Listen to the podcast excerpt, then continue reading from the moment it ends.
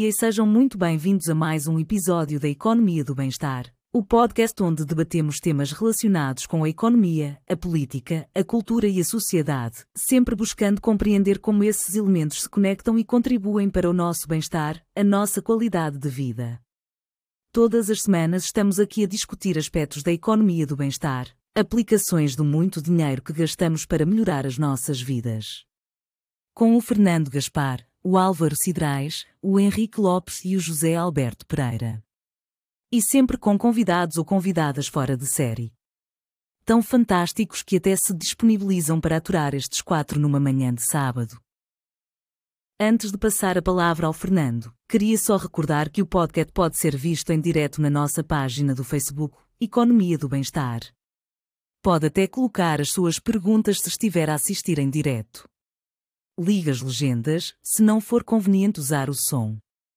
Mas também pode assistir em diferido no YouTube, no Instagram ou no Facebook. Pode até ouvir apenas o áudio no Spotify ou ler a transcrição no nosso site. Ajude-nos a fazer chegar este podcast a mais pessoas, clicando no botão que diz seguir ou subscrever ou partilhar. Para receber e-mails semanais com o link para o podcast, envie-nos uma mensagem em qualquer destas plataformas. Então, pegue na sua caneca de chá e vamos embarcar nesta viagem. Começa lá a trabalhar, Fernando. Obrigado, Catarina. Bem-vindos a todos. Uh, Deixem-me uh, manifestar a minha satisfação por estar aqui no sábado de manhã com uma excelente companhia. Uh, Bem-vindo bem Álvaro, que, que, hoje podes estar connosco. Uh, não temos o Henrique e o Zé Alberto Pereira, pelas piores razões, infelizmente, problemas de saúde e de funerais, portanto, coisas pouco recomendáveis, uh, e por isso não podem estar connosco. Mas nós estamos com eles. E temos connosco duas convidadas uh, especialíssimas, a Mariana Neves, a Cristina Santos, uh, uma economista e uma designer, que se disponibilizaram para neste sábado de manhã vir falar connosco. Obviamente, uma economista e uma designer, só podíamos falar de envelhecimento uh, e de uh, soluções de uh, habitação colaborativas, é assim. Deixa, antes de começarmos, eu queria só pedir desculpa pela escolha do título para esta semana, foi péssimo. depois é que me apercebi que, que, aquele título que eu fiz foi, foi péssimo. Não devíamos falar de envelhecimento saudável, porque, quer dizer, só envelhecemos quando estamos vivos. Eh, depois de morrermos, o envelhecimento já não é bem uma preocupação. devíamos, se calhar, falar mais em viver saudável, ou vida saudável, uma coisa assim. Um, mas isso são, são as minhas questões filosóficas. Deixem-me só então, dar-vos as boas-vindas. Toda a gente tem som e está bem disposto? Muito bem. Ótimo, ainda bem. Então, uh, uh, como eu estava a dizer, a Cristina é economista, uh, fez toda uma carreira como profissional de marketing em empresas, acima de tudo empresas de, de produtos de consumo. Um, e depois houve uma altura qualquer que deixou-se disso e resolveu fundar uma cooperativa de solidariedade social chamada Lado Bom. uma mudança sobre a qual seguramente nos vai explicar o que é que lhe deu, o que é que aconteceu.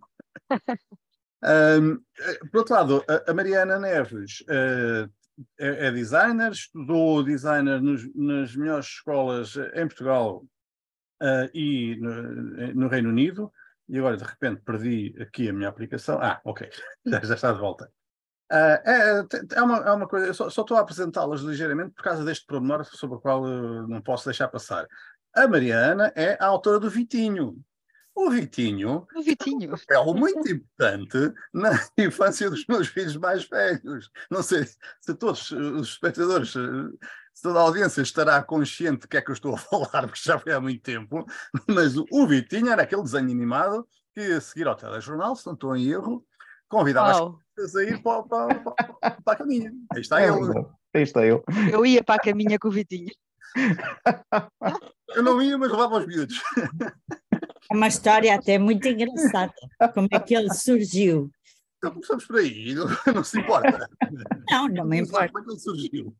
Na altura, eu tinha 22 anos, uh, estava a trabalhar numa mínima agência de publicidade uh, e fomos convidados a participar num concurso uh, para apresentar uma campanha para o lançamento de um produto novo da Milupa, uh, que queria desesperadamente entrar nas grandes superfícies. Portanto, a Milupa só tinha produtos uh, para, para bebés um, que se vendiam em farmácias, que eram os, os, suplementos e os leites e tal, em pó, e, e teve a ideia de um, combater o monstro da Nestlé uh, numa área em que só a Nestlé é que tinha um produto chamado Nestum, que também só existia em Portugal e no Brasil, não existia no resto. Ah, não sabia. E essas papas tinham uh, dois públicos-alvo uh, importantes, um era a infância e o outro era a velhice, por acaso. As pessoas deixam neste um quando se tornam adolescentes e depois voltavam uh, quando já não tinham dentes. E, e, e, também quando as memórias da infância começavam a ter uma importância diferente. Um, bom, eu disse, eu, eu na altura já trabalhava como designer em publicidade e propus ao meu patrão um, duas, du, um, uma campanha uh, em que o elo de ligação entre quem compra, quem consome e o produto seria um personagem animado. Uh, elo de ligação esse uh, que seria basicamente emocional, porque de facto os pais é que compram e as crianças é que consomem. Um, e ele disse-me tranquilamente: não faça nada. Uh, ah, e eu disse: e para fazer isto, eu quero contratar uh, o Zé Maria Pimentel ilustrador com quem eu já tinha trabalhado antes noutra agência. E quando isto acontece, ele diz: Não faça nada, eu vou falar com o João Mendes Martins, na altura diretor-geral da Milupa em Portugal, um, e, e depois digo. E volta para a agência e diz: Esqueça, a Milupa nunca vai comprar um, um, uma campanha desse tipo. Uh, eles são alemães, e comunicam desta forma, tipo, comunicam da forma para farmácias e queriam entrar nas grandes superfícies. E eu disse, ok, uh, Zé Carlos, e este é um pormenor interessante. Então é assim: eu vou fazer duas campanhas, essa que você diz, e vou fazer aquela que eu quero. Eu pago ao Zé Maria Pimentel, e se a campanha um, que eu vou propor Ganhar, você paga-me de volta. E se perder, eu fico com o personagem. E ele disse tranquilo. Mas porquê é que isto é importante? Porque isto mostra que já nessa altura, com 22 anos, não só eu era uma grande rebelde e, e tinha as minhas ideias e era bastante empreendedora. O dinheiro que eu ia pagar ao Zé Maria era o equivalente a um mês do meu ordenado, na altura, só para ele fazer as ilustrações.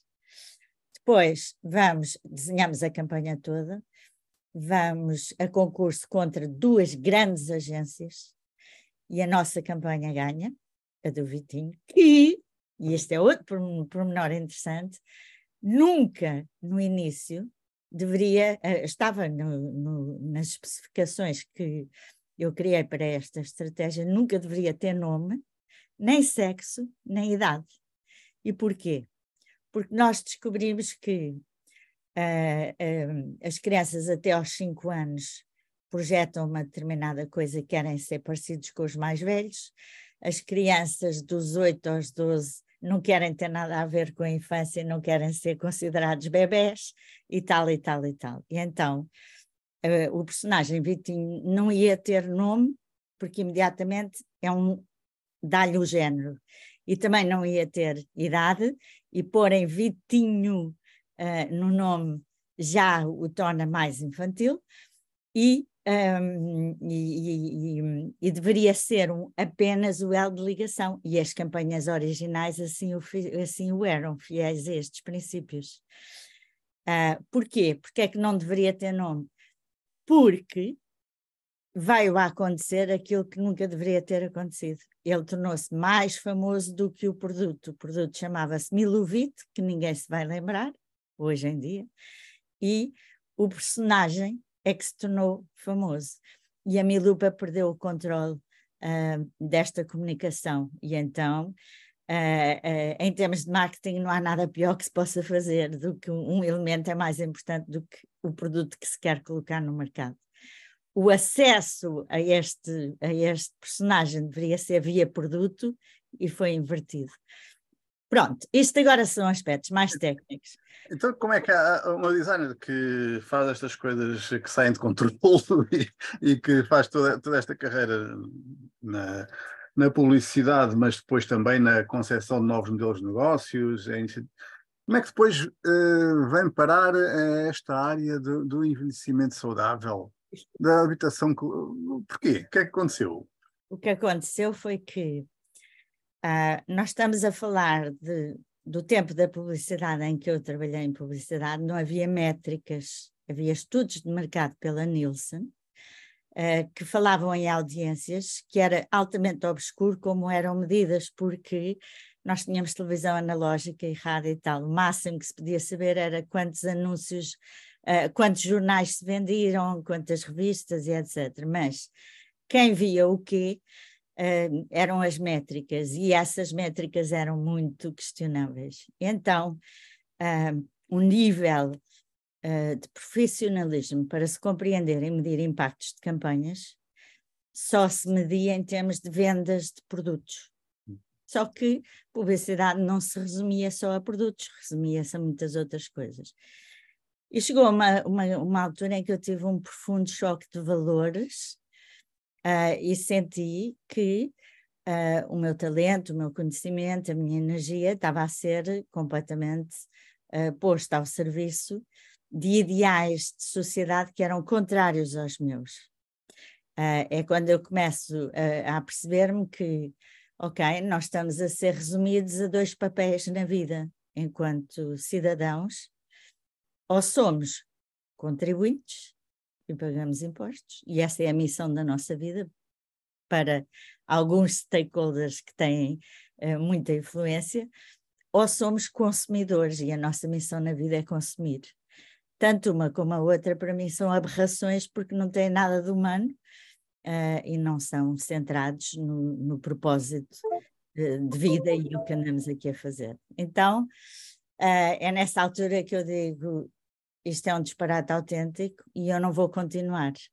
Além disto, as, as decisões daquilo que se põe cá fora Uh, em vez de serem decisões conscientes, decisões com, um, ehm, por exemplo, considerando os impactos na sociedade, quando a Unilever decide uh, pegar na Maria Lourdes Modesta e fazer refeições prontas, toda a gente sabia isto a longo prazo vai ter grandes impactos na sociedade, as pessoas vão deixar de compreender o que comem, como comem, uh, até de questionar o, o, que está dentro de uma embalagem e vão ser seduzidas, ah, não faça nada disto, apenas compre uma embalagem, leva para casa e põe no forno. Não havia micro-ondas nessa altura, estavam a aparecer e toda a gente questionava se íamos morrer de cancro com os micro-ondas nessa época. Então, ah, eu tenho este grande choque de valores e disse: eu não vou compactuar com isto tudo, salto fora, estou um ano à procura de o que é que iria fazer e depois crio uma empresa de jogos educativos, percebendo que o pilar fundamental está na educação. Essa e foi depois uma viagem completamente diferente, também muito interessante. Diferente. Ah, porque andou a criar jogos educativos quando ainda não havia internet, quando a internet não, não estava generalizada. Como é que se jogos sem internet? Explica lá aos mais novos que eles não, não sabem. já Nessa altura, um, na nossa vida, praticamente, o mundo era simples e praticamente tudo era tangível. Vivíamos no mundo das coisas, a economia das coisas, cria-se valor produzindo, criando coisas e etc. Depois havia áreas mais. Deixa-me só perguntar-te uma coisa: estás a falar de que ano? Mais ou menos. Olha, o, quando, quando eu comecei a empresa de jogos educativos? Sim. 1989. 89 o Vitinho em 1984. Foi a criação. 85? Não estava longe. Então, um, como é que se fazia isso? Eu não era, eu, eu, eu tive envolvida no desenvolvimento de novos produtos, sim, dos jogos educativos, mas eu trabalhei muito tempo, primeiro como representante em Portugal e distribuidora de jogos educativos do mais alto nível pedagógico um, em Portugal, mas que vinham de França e depois mais tarde da Escandinávia e depois da Alemanha e etc. Como é que se fazia tudo? Como é que, como é que nós geríamos o um negócio a nível... Deixe-me deixe insistir, como é que as pessoas, se não havia internet, como é que as pessoas faziam download de uma app? Como é que... Não existia internet, não existia downloads, nem apps, nem nada dessas então, coisas. como é que compravam jogos? Jogos de tabuleiro. A grande, a grande... Olha, uma coisa muito interessante Uh, é por essas alturas que o Instituto de Apoio à Criança, com, com a Gulbenkian por trás, lançam uma ideia a nível, uh, uma ideia transforma, transformadora uh, de criar ludotecas pelo país fora. E as, o movimento das ludotecas também já estava a emergir noutros países, Uh, nomeadamente uh, em França, Reino Unido e tal. Em Portugal, um dos grandes impulsionadores disso foi o professor Carlos Neto, grande, grande, da Faculdade de Universidade Humana, o grande embaixador da ideia de brincar e da aventura e etc., no, no desenvolvimento das pessoas. Um, o, o que é que já se fazia em, em pré-escolar, em jardim de infância? que é um sistema educativo e pedagógico oposto ao da primária, onde tudo é fluido, é, é o desejável, é o ultimate. Se toda a nossa vida continuasse como foi as fundações de jardim de infância, nós tínhamos uma sociedade de pensadores e de atores muito mais completos. Ah, então, nessa altura, uh, uh, eu apercebo-me que através do lúdico, através do jogo, nós podíamos desenvolver todas as competências, desde a matemática, à motricidade, à linguagem, à socialização, à criatividade, etc, etc. Uh, e apaixono-me por, por esta área. Um, então, criei uma empresa de pernas para o ar, em vez de, primeiro fui sozinha e depois em vez de ir contratar vendedores, um, e marketeers, Cristina, um, uh, contratei uma equipa de educadores de infância que conheciam uhum. profundamente o trabalho das escolas, dos jardins de infância, e em conjunto nós começámos a fazer uh, iniciativas com as escolas. Uh, e começámos a introduzir algumas ideias. Já havia duas ou três, havia a Equipex, o Semiranda, a Abaco, poucas empresas na área, um, e nós começámos do zero e não sabíamos nada. Ao fim de cinco anos estávamos a liderar, uh, tínhamos os melhores, as melhores soluções. A, a, a, empresa francesa, quando eu fui lá negociar o contrato, eles disseram: Mas tu queres levar os nossos materiais para Portugal? Sim. E eles, eh, sabes que há 30 anos que nós tentamos entrar nesse mercado e não conseguimos porque é que tu vais conseguir? Eu disse, não sei, dê-me uma oportunidade.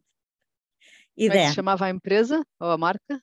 A empresa, a marca francesa para Portugal tinha o pior nome do mundo. Em francês era Asco, em Portugal era Asco, o que era absolutamente horrível. A nossa empresa, eu tinha criado esta empresa ainda nos anos da publicidade, porque quando me chateei com as agências, eu saí e fiz uma empresa que era uma boutique que só fazia uh, estratégia e, e, criatividade, ou concessão. Então chamava-se Gabinete de Criação e Comunicação. Uh, estava um bocadinho antes da época de se falar destas coisas. Verdade. Então, eu mudei o objeto da sociedade, não mudei o nome, portanto era GCIC, que ninguém percebia o que era, nem tinha que perceber e depois trazíamos ASCO para dentro das escolas. ASCO era verdadeiramente genial, era uma empresa absolutamente extraordinária. E França estava muito à frente em termos do o que é o sistema maternel, que é o pré-escolar. Eles eram pioneiros, muito à frente de vários outros países. E pronto, e fomos com, este, com esta equipa de pessoas que eram, eram completamente apaixonadas, uh, tínhamos dinâmicas fabulosas. Um, e eu fiz a primeira minha tentativa de, de, profunda mudança, acontece cinco anos depois, com um projeto a qual chamámos Paralelo Lúdico, e fiz o meu primeiro ato de uma coisa muito louca, que anos depois, em Londres, no mestrado, eu descobri que Tom Peters já falava, chamado co-opetition, ou seja, fui ter com todos os meus concorrentes e disse: Nós andamos aqui à luta, nós temos um mercado que é muito pequeno. Se andamos à luta, andamos a dividir em fatias e cada um de nós vai comer migalhas. Mas se nos juntarmos, ah. nós conseguimos fazer uma grande transformação. E então, eles compraram a ideia, juntámos-nos, uh, fizemos com que empresas concorrentes a nível internacional todos pusessem dinheiro num projeto que se chamava Paralelo Lúdica, que tinha a grande ambição promover, prestigiar, dar confiança aos principais agentes da educação pré-escolar, um, porque em Portugal ainda se, ainda se pensava, e desconfio que ainda hoje se pensa, uh, que a educação pré-escolar é um serviço social, é, as criancinhas vão para ali porque os pais vão para ali trabalhar. Em França e na Alemanha e na Holanda, a educação pré-escolar é a fundação da sociedade. Ora, se na altura tudo o que se pedia aos educadores era uh, fazer cantigas, dar almoço, pôr as crianças a dormir a cesta, dar-lhes algumas rotinas e despertá-los para algumas ideias, o trabalho verdadeiro das, das eh, educadoras de infância é muito mais que isso. Então, nós lançámos um prémio, tínhamos cinco categorias, lançámos um prémio eh, trabalhámos com um realizador de cinema eh, eh, brasileiro, fizemos filmes sobre trabalhos extraordinários que se passavam em Portugal. Elegemos cinco educadoras ou equipas educativas, uh, trouxemos 450 pessoas a Lisboa num programa que não tinha um único nome, não havia lá a secretária de Estado, tarará, ninguém sabia o que era e que durante a manhã projetámos o filme Fernão Capelo Gaivota. Depois tivemos um debate das grandes mensagens dessa, dessa obra, que é para mim fundamental. E durante a tarde projetámos um filme que se chamava Fernão Capelo Gaivota, 25 anos, onde está? 25 anos depois, onde está? E depois trouxemos aqueles casos depois fomos para o Ritz, tivemos um, uma, uma iniciativa como os Oscars para atribuir estes prémios. E, e, de facto fizemos reportagens extraordinárias. E por que é que isto era importante? Tínhamos que empoderar as educadoras e, e dar consciência e dar a base para que elas estivessem ao nascido. Oh, Mariana, deixe-me deixe interromper só para lhe perguntar. Uh, isso tem a ver com como é que deu o salto para uh, o envelhecimento saudável. Então, a vida toda a trabalhar com crianças ou com Não, não, eu só tive esse trabalho durante uma década. Depois saí, depois, só, só, só. Depois, depois vendi a empresa, depois fui fazer a formação de formadores, trabalhei em formação, depois fui para a Inglaterra. Em Inglaterra tive múltiplas vidas, fui professora universitária, fui, uh, fui estudante, fui professora in, in, universitária, também fui quem implementou toda a operação para uma têxtil portuguesa no Reino Unido. Uh, enfim, muitas, muitas coisas. Aonde é que isto chega ao envelhecimento? Isto chega não é ao envelhecimento propriamente dito, onde eu, a porta por onde eu entrei foi, uh, durante a pandemia, uh, muitas pessoas de, de, qualquer idade perderam os empregos, certo? Houve os layoffs e etc, etc. E acontece que, para as pessoas mais velhas, uh, a perca de emprego não só é um vazio enorme nas suas vidas, enorme, tem consequências dramáticas na, na sua estabilidade, na sua qualidade de vida, uh, uh, na sua identidade e, além disso, enfrenta barreiras para encontrar um novo emprego. Ora, a maior parte das pessoas com 45 anos, 50, 55, que perderam empregos nos últimos anos, as estatísticas mostram que estiveram muito mais tempo uh, sem encontrar emprego nenhum e muitos nunca mais encontraram. Só que Portugal é um país de, de certa forma, com tradições de aventura, não é? Os, as descobertas, mas passaram 600 anos e as pessoas não são aventureiras e não são pioneiros no seu não geral. Saem da zona de conforto, como dizia o Primeiro-Ministro então? Pronto, e, e uh, tem uma agravante, também não são empreendedores e nós estamos a caminhar aceleradamente para uma época em que vai haver cada vez menos empregos. O último dado que eu tive foi uh, há 15 dias uh, que me apresentaram este dado, não sei a fonte certa, ok? Mas que em 2030, ou seja, dentro de sete anos, 45% dos knowledge workers, os trabalhadores do conhecimento, somos quase todos nós, não vão ter um emprego. Faltam sete não anos. Vão ter um emprego, mas vão ter um trabalho. Mas emprego e trabalho. Também novos trabalhos. Emprego e trabalho são coisas diferentes. Então, o que é que isto tem a ver com o envelhecimento? Começo-me a perceber de que o, o fenómeno da longevidade, nós aos 65 anos não estamos preparados para ser empurrados para a boxe e estar reformados a ver televisão. Depende do nosso nível de irreverência. Pronto, uh, muitos de nós, muitos de nós, uh, nem sequer terá uma pensão que sustente a família nem a pessoa. Muitos de nós não se preparou para uma vida para além do emprego ou do trabalho e as empresas estão a despedir, eh, por exemplo, o setor bancário, qualquer pessoa com 55 anos já está empurrada para fora, mas há muitos outros setores. Então, nós temos um problema social muito grave.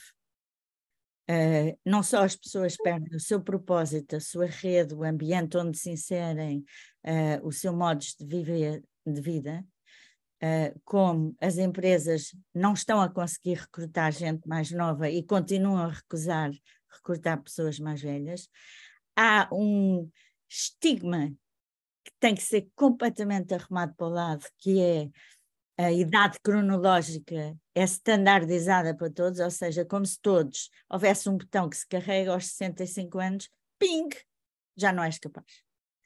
Uh, vai para casa. um, E isto não é verdade, e isto, se nós vamos viver mais de 30 anos do que gerações anteriores, o que é que isto faz na vida das pessoas? Então, eu apaixonei por este, por este fenómeno, mas não é o primeiro que eu me apaixono, eu sou apaixonada por todas as coisas que têm impacto na sociedade.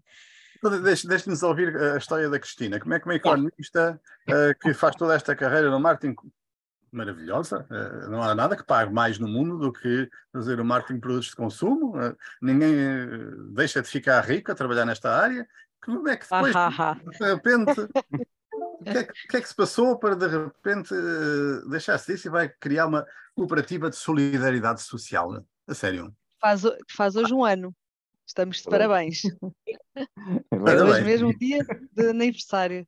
Uh, passou-se, olha, passou-se sobretudo a pandemia, foi o, o empurrão. Uh, mas passou-se uma fusão que derivou num despedimento coletivo e eu saí nessa senda. E tal como diz a Mariana, na altura também já tinha 43 anos, uh, estava de alguma forma próxima desta idade crítica em que é difícil de, de reingressar novamente no mercado de trabalho, mas além disso, eu acho que também, uh, olhando retrospectivamente, eu também já queria mudar de vida. Eh, foi uma boa, um bom pretexto, foi um bom empurrão. Pronto. Portanto, visto-me cá fora depois de uma pandemia que foi bastante dura, ficar em casa com as crianças, teletrabalho, teledoméstico, telescola, tele tudo, uh, de repente, quando me dão um empurrão, pensei, pronto, ok, agora vou respirar fundo uh, e vou fazer outras coisas com mais significado, porque tal como a Mariana, também tive assim algum choque de valores nos últimos anos nas multinacionais. São empresas espetaculares, são escolas de marketing, escolas de vida. É? Aprendi muito, sou muito grata e realmente eu, como disse no início, eu estudei economia e nunca trabalhei economia. Portanto, costumo dizer que fosse uma economia a fingir, porque depois fugi para a área do marketing, da gestão, e fui, acho que fui mais feliz nessa área. Portanto, eu fui atrás dessa parte mais pragmática, mais gira, focar nos produtos, de criar, tal como a Mariana também me dava muito gozo de lançar produtos novos, fazer as campanhas, portanto, eu estava, não era eu a criativa, mas trabalhava com os criativos, não é? Portanto, E essa parte gostei imenso, foi muito gira. Mas realmente chegou ali uma altura que essa questão de, do consumismo e do, de sermos mais um número e das empresas, se calhar, não pensarem tanto no bem-estar dos seus colaboradores e mais na, na faturação, também me começava a dar assim um bocadinho a volta ao estômago. E então decidi que, pronto, não, quer mudar de vida. Uh, o envelhecimento, uh, eu acho que sempre fez, uh, lá está, nós começamos a envelhecer quando morremos, quando nascemos, aliás, paramos quando morremos, mas eu tive a sorte de crescer com as minhas avós e, portanto, tinha, tinha os meus pais também presentes, mas as minhas avós eram assim aquele porto seguro, aquele colinho especial, aquelas que me ouviam, que me aturavam, que me davam mimo e gostei muito dessa desse conforto, dessa sabedoria, dessa experiência e dessa tranquilidade que transmitem os mais velhos, porque já passaram por isto e já têm outra forma relativizar as coisas. Ai, filha, não te preocupes, isso vai passar, está uh, tudo bem. E qualquer coisa, às vezes, que eu dizia à minha avó, eu em pânico, ela, não, mas não te preocupes, olha, isso também aconteceu à tua mãe, ao teu pai. Eu, ah, sério, a pessoa acha que só connosco é que acontece, não é? Portanto, todo esse saber, essa experiência, uh, acho que faz falta trazê-la ao mundo. Uh, e as minhas avós, lá está, também no, no fim das suas vidas, uh, eu costumo dizer avós, porque eram mais mulheres, os homens foram-se todos, uh, partiram mais cedo, mas tinha uma avó que ainda está viva, tem 92 anos e vive sozinha e está ainda ótima de saúde, e, tenho, e tinha outras três avós, que eram uma avó e duas irmãs, que viviam sozinhas. E elas viviam realmente em habitação, um conceito de habitação colaborativa. Uma cozinhava, outra limpava, a outra ia às compras, cada uma tinha o seu papel e pronto, e entendiam-se, mas cada uma tinha o seu cantinho e discutiam, mas faziam, eram felizes as três. E viveram assim até aos 90 e poucos anos, até que uma começou a não conseguir já fazer a vida normal, começou a ir para a cama, depois esta apareceu um efeito dominó, pá, e em três meses estavam as três acamadas, já ninguém saía da cama, precisamos arranjar alguém para lhes ir cozinhar, precisamos arranjar alguém para as cuidar, Portanto, foi muito complicado, foi assim muito depende, mas tivemos que arranjar uma solução, porque em casa ela já não conseguia, pusemos uma pessoa em casa, mas era muito complicado, e depois fazer as noites, foi, eram três, também não é fácil, né? E nós todos, eu trabalhava, a minha irmã nem sequer estava cá na altura, e o meu pai também trabalhava, portanto era complicado cuidar, e então tivemos que arranjar um lar para elas irem. A condição era que elas tinham que ir para um quarto às três, portanto, viveram a vida toda às três, que não é fácil, não foi nada fácil, mas o meu pai, depois de uma luta titânica, lá arranjou um, que não era aqui, era perto de Lisboa, mas não era aqui ao lado, pronto, era em Queluz, demorávamos quase uma hora lá a chegar, depois era assim uns caminhos mais recônditos, mas o, quando eu estive lá, e fui muitas vezes visitá-las, claro, quando eu lá estava, elas estavam felizes da vida, mas eu olhava para aquilo e pensava, tem que haver mais que isto, porque, pronto, tudo bem, já tinham 90 e tal anos, já estavam mais debilitadas, mas praticamente não as tiravam da cama, hum, aquilo que a Mariana dizia que se faz aos bebés, não é? Mudar as fraldas, cuidar, era praticamente isso, não é? Portanto, acordam de manhã, fazem as higienes, depois levam para almoçar, depois voltam para a cama, depois estão ali o dia todo, ou quando muito vão ver televisão, mas não, não havia, não era um mau sítio, era até, havia algum cuidado humano e havia até, a Mariana fugiu, havia algum, as pessoas, os cuidadores que lá estavam, eram bons cuidadores e, e, de alguma forma tinham alguma empatia e eh, não era um mau sítio, mas na verdade por falta de recursos, por falta então, de deixa-me fazer, aqui, deixa fazer aqui a ponte em relação ao, ao que vocês fazem, uh, usando esse exemplo. Um, Ajude-me lá a perceber, então, o que, é, o que, é que isto adianta para a nossa vida? O que é que isto interessa para a nossa vida e para a vida de quem? É para quando as pessoas chegam para aí aos 70, 80 anos, é nessa altura que se devem preocupar com isso. Não, não, não, não. Isso é uma boa provocação, mas assim como nós começamos a pensar quando os nossos filhos nascem, o que é que vamos fazer quando eles crescerem, o que é que vão estudar, o que é que vão para a universidade, devemos também começar a pensar na nossa vida muito mais cedo. É a nossa vida. Somos, eu, eu faço isto, eu costumo dizer, faço isto para a minha avó de 92 anos, para a minha mãe que tem 69, para mim, que eu daqui a nada estou lá. E, portanto, todos nós temos que ir pensando e precaver, e como economista, não é? Sei que há que ter aqui uma questão de gestão também de recursos uh, financeiros, humanos, todos eles, não é? Que são escassos e que temos que ir uh, modelando e, e, utilizando da melhor forma e pensando como é que eu vou depois fazer isto acontecer, não é? E, portanto, uh, esta questão da habitação colaborativa lá está, surge por, um, por essa experiência também que tive na primeira pessoa com as minhas avós. Eu percebi que elas, no seu espaço, na sua casa, eram muito mais felizes, mas precisavam de apoio. E essa é uhum. que é a questão, porque as pessoas muitas vezes estão nas suas casas, mas depois estão sozinhas e não têm quem as ajude. E se eu tivesse num espaço onde eu, se eu quiser, fecho a porta e estou na minha, na minha privacidade, que é muito importante, isso num lar não se tem, não é? Elas estavam as três. O que está a dizer não é muito quarto. animador, porque o perfil do idoso português é uh, mulher, uh, que vive é. sozinha uh, é. e que não tem amigos. Tem, pode ter, deve. Vão, os homens idosos ainda vão chegar à sueca para o, para o parque à tarde, as mulheres não. Não, uh, olha que isso, isso, isso era, isso era de outra geração. É? Os, os, que vêm aí, os novos, a minha mãe, por exemplo, e a minha sogra são dois bons exemplos. Uma tem 69 e outra tem 78. Não param quietas. Têm muitos amigos, andam sempre a passear de um lado para o outro. Uh, cada uma está na sua casa ainda, mas lá está, tanto uma como outra estão, por exemplo, em casas alugadas.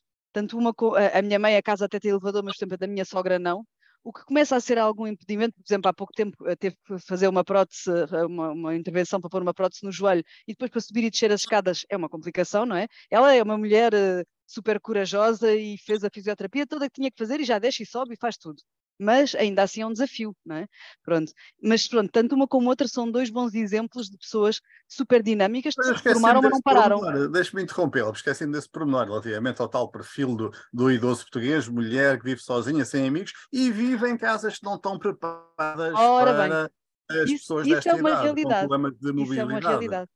Uh, sim, sim, o, que é que, o, que é que, hum, a habitação colaborativa, o que é que uh, os vossos trabalhos podem uh, contribuir desculpa, para melhorar isto?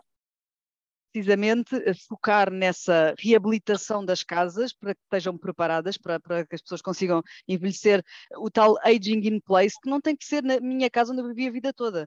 Tem que ser num espaço que eu considero casa, não é? Em inglês uh, eles dividem a palavra house de home, não é? Portanto, eu quero uma home. Infelizmente, em português, a palavra lar podia ser essa, é, está muito conotada com um asilo, não é? Não é isso que quero. Portanto, eu quero estar numa casa, num sítio onde eu me sinta bem confortável, tenha privacidade, ou seja, eu posso estar sozinha, não me apetece estar com ninguém, mas quando eu abro a porta tenho eh, pessoas, tenho amigos, tenho ajuda, tenho aquilo que eu preciso. E isso pode ser conseguido nesses espaços de habitação colaborativa, que infelizmente ainda não são uh, reconhecidos como uh, uma resposta social em Portugal. E isso é algo que nós também andamos a, a fazer algum lobby Uh, e, e, eu acho que já começa a haver alguma abertura, mesmo a nível de, governamental, de, para, para, abrir essa porta, mas falta alguma coragem política para o fazer, mas é preciso porque realmente os lares neste momento em Portugal respondem a 2,5% das pessoas que existem idosas. E estamos a falar de, existem neste momento 2 milhões e 400 mil idosos. Portanto, não há respostas para essas pessoas. Não é para os lares. Algumas têm que ir, mas e as outras? O que é que fazem? É? Portanto, temos que arranjar múltiplas respostas alternativas mais eh, fáceis de conseguir, mais pragmáticas e, e, respostas a estes novos idosos, ou nós temos aqui uma discussão uh, com, com, a palavra velho. Uh, eu, eu, pessoalmente não a adoro, mas a verdade, pronto, nós vamos todos para velhos e eu hei de ser também. Mas podemos chamar, nós podemos falar da tribo mais experientes, por exemplo. Uh, é como nós chamamos aqui a nossa intervenção, queremos intervir para a tribo mais experientes, trazer essa experiência toda aqui para dentro. Né? Uh, e, essa, e essa questão de, da experiência pode fazer diferença também, porque nessas casas que nós imaginamos, nessa habitação colaborativa, não é um espaço onde a pessoa está passiva e que alguém toma conta dela. Não, essa pessoa pode, pode e deve participar. Não é? Essa pessoa pode ainda dar muito à sociedade daquilo que fez a vida toda. Porque se eu fui professora a vida toda, se eu fui contabilista, se eu fui, uh, sei lá, informática, se eu fui o, o, que seja, eu posso trazer esses conhecimentos para a comunidade e ajudá-la também. Portanto, esse intercâmbio, e lá está, e fazer com que as pessoas não sejam as tais uh, mulheres sem amigas. Não, não, não. Vão ter muitas amigas amigas e amigos, não é? Uh, eu, por exemplo, esta semana achei curiosíssimo, nós fomos dar uma, uma espécie de uma aula, vá, uma, uma conversa muito animada numa universidade sénior e o grupo eram 19 mulheres e um homem. Uh, o senhor estava ali perfeitamente à altura, falou que se fartou, mas realmente é um desafio, porque realmente é, é quase tudo mulheres. E havia lá uma outra senhora que dizia: ah, Eu admiro muito aquele senhor, porque o meu marido não quer estar aqui. É. Ele vem para aqui, mas o meu eu não consigo trazer. Portanto, realmente, às vezes, isso que as mulheres são mais isoladas, na nova geração, eu acho que não é bem assim. Acho que até os homens, se calhar, ficam mais no seu, na sua zona de conforto e as mulheres mais velhas acabam por sair mais da toca uh, e ir fazer algum tipo de, de mais de eu, eu isso parece animação um, comunitária, um, digamos um fator assim. particularmente importante. Todos os estudos que conheci ainda esta semana assisti à apresentação um, uh, mostram que o principal predictor, o fator que nos permite mais uh, precisamente prever a esperança média de vida e a esperança média de vida saudável das pessoas são as ligações sociais. Exatamente e isto feito com estudos com, com grandes amostras, não, não, não, não, é que eles saibam explicar porquê, não há uma relação causal demonstrada, mas há uma correlação evidente. As pessoas mais isoladas ficam doentes mais depressa e morrem mais cedo. Um, claro portanto, esse, esse, é um fator uh, fundamental. Aliás, isso era uma coisa que me fazia um bocado de confusão. Como é que em Portugal o que se vê são os, os idosos, as, os homens a jogar as cartas, têm amigos, uh, mas quem vive mais tempo são as mulheres. Então, atenção que os homens não têm amigos, hein? têm relações sociais, não quer dizer que sejam amigos. E essa faz, é uma diferença. Mas é isso, é isso que faz a diferença. Em termos de análise psicológica, e tem-se, por exemplo, o Seligman trabalhou bastante essa questão. Uh, nos Estados Unidos tem-se andado a fazer investigação interessante longitudinal, uh, aquilo que define quais são os fatores essenciais da, da longevidade e da felicidade das pessoas. Uh, e tem-se concluído claramente que há essencialmente dois grandes aspectos preditores, digamos assim. Primeiro é relações de amor, de amizade, fortes relações afetivas, positivas com outros. E os homens nem sempre criam isso. É uma coisa interessante, a inteligência emocional das mulheres é maior do que a dos homens, a vivência emocional é maior, e, portanto, as relações afetivas são menores, normalmente, ou menos, menor qualidade na, na maioria dos homens do que na maioria das mulheres. E depois há um segundo aspecto muito importante, que é que prediz a longevidade que vamos ter, que é a recriação constante de objetivos e de objetivos concretizados. E, portanto, esses dois fatores são essenciais para um envelhecimento construtivo positivo e uma grande longevidade. a concretização de projetos de vida, projetos familiares pequeninos, eh, cuidar do neto, eh, cuidar de qualquer coisa, são eh, objetivos essenciais para as pessoas e esta conjugação destes dois elementos é que faz com que, naturalmente, a pessoa tenha mais sentido de vida e mais tempo de vida, nomeadamente com qualidade. Pronto, estes são aspectos que são extremamente importantes. Aquilo que nós temos vindo a sentir nos últimos tempos é que, no contexto de comunidade, eh, e por isso a questão da comunidade e colaboração, a construção de relações afetivas, de, de gosto de ajudar o outro, de entrega ao outro e de receber do outro, realmente são um valor excepcional que faz, por exemplo, com que as famílias que ainda o pratiquem tenham normalmente melhores condições de bem-estar e de felicidade e também longevidade das pessoas mais, uh, daqueles que estão mais velhos nesta altura.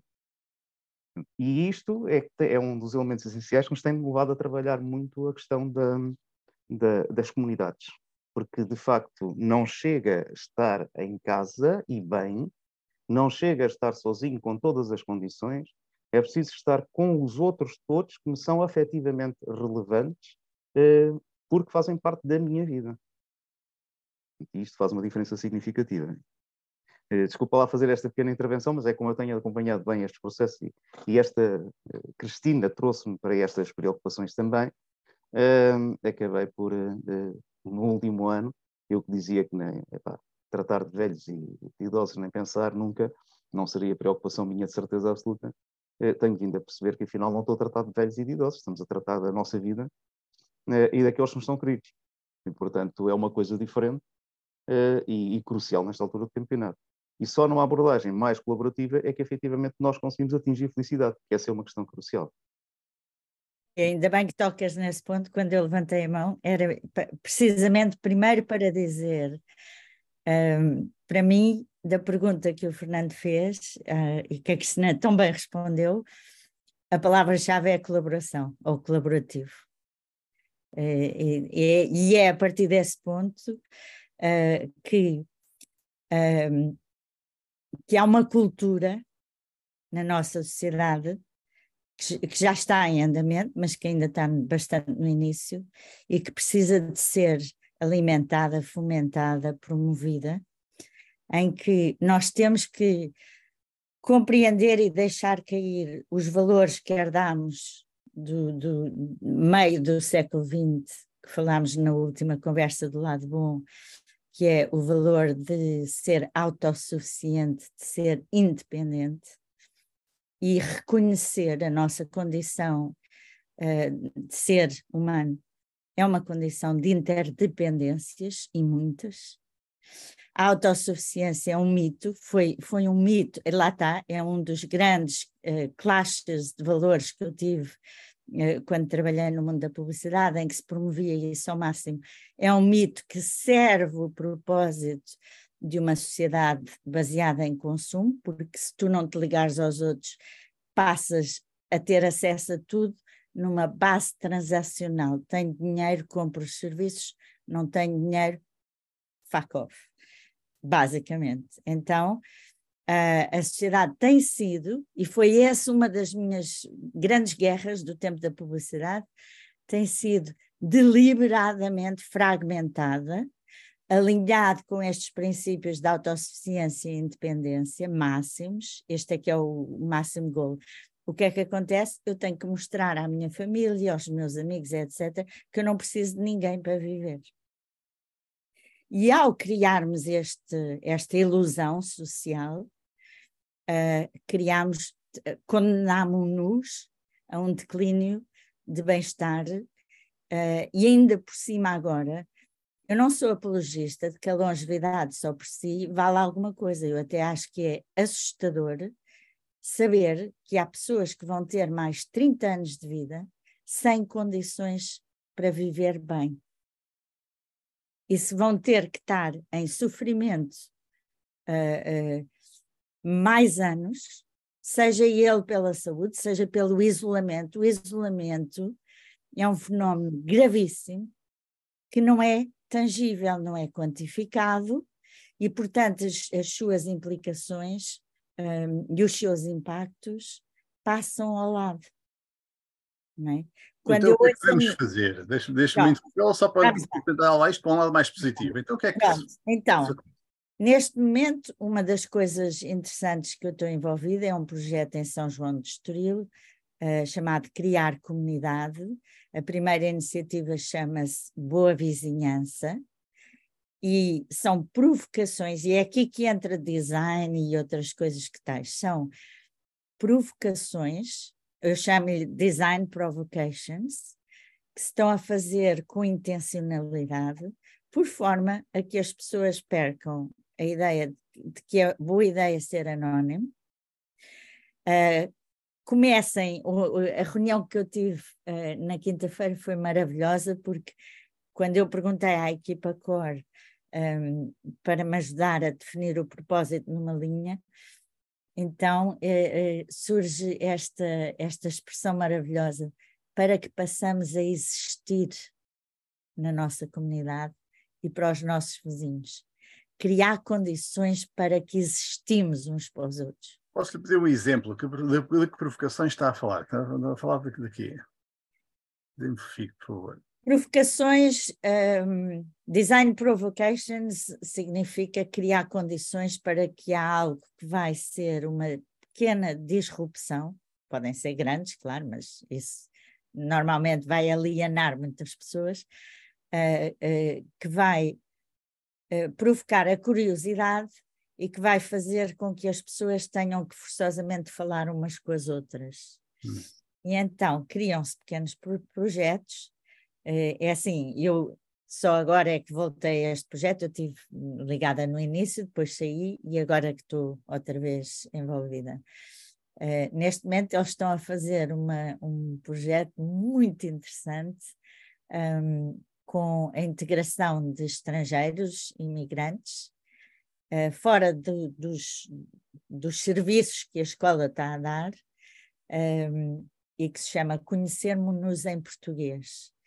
E então são vizinhos uh, que começam a conhecer estes ucranianos e russos e iranianos e etc, etc, que estão a viver ali Uh, e que além da escola... é em São João de Estoril, eu percebi bem, é uma escola em São João de Estoril.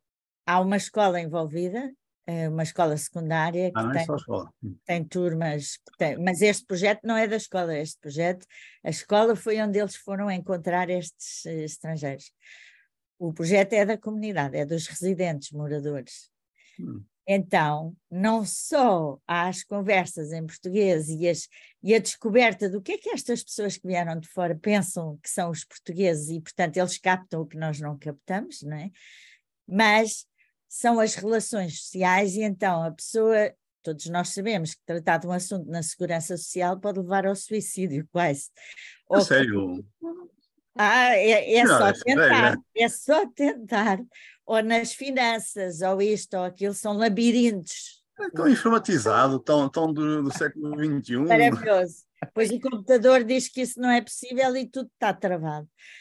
Então, estas pessoas, estes vizinhos, uh, uma, das, uma das missões, uma das missões, uma, um, uma das propostas é não só terem conversas em português, descobrir as culturas dos portugueses e as culturas dos não portugueses, os internacionais, mas também ajudar as pessoas a, a, a, ir aos sítios, a tratar das coisas, ou na junta de freguesia, ou no não sei quê, centro de saúde. Que uh, ajuda.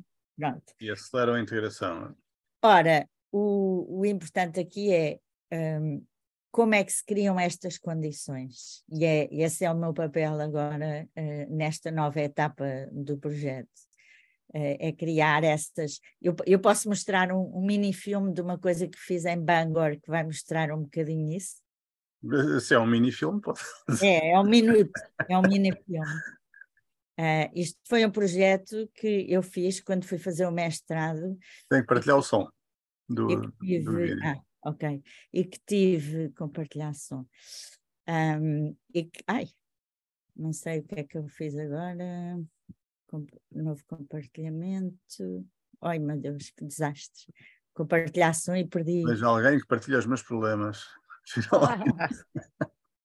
Não, é que uh, teaser é este. Um, pronto, compartilhar som.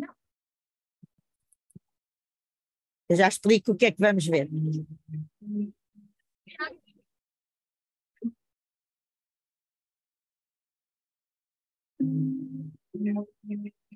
Ouve-se mal, ouve-se cortado, não é? Não se ouve? Ouve-se assim com cortes. Deve ser da, da internet. Agora estava melhor. Agora estava? Sim. Aliás, continua-se a ouvir o som. Agora não.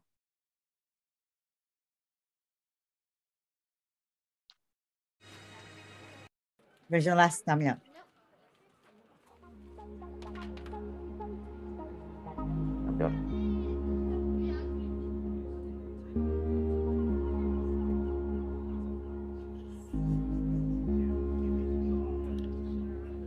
Acho que tens que ir traduzindo, tens que ir contando a história. Já vou. Este é um minuto, eu já explico.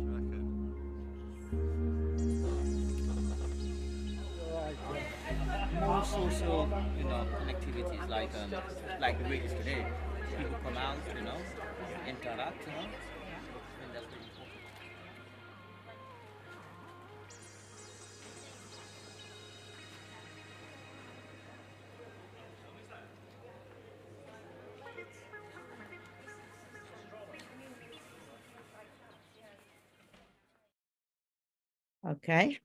Então, o que é que nós vimos aqui?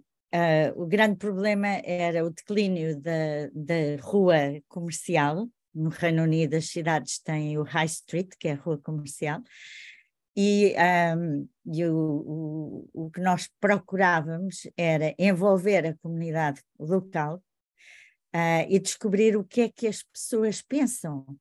O trabalho normal que se faz é fazes um inquérito e vais para a rua fazer perguntas e, e da box. A design provocation que eu criei para isto foi uh, o centro comercial deu-nos as janelas de uma loja que estava vazia. Contratei quatro artistas um, visuais. Uh, pusemos no topo um, um, um, título a dizer: Tens algum sonho para, para a rua comercial? O que gostarias que acontecesse.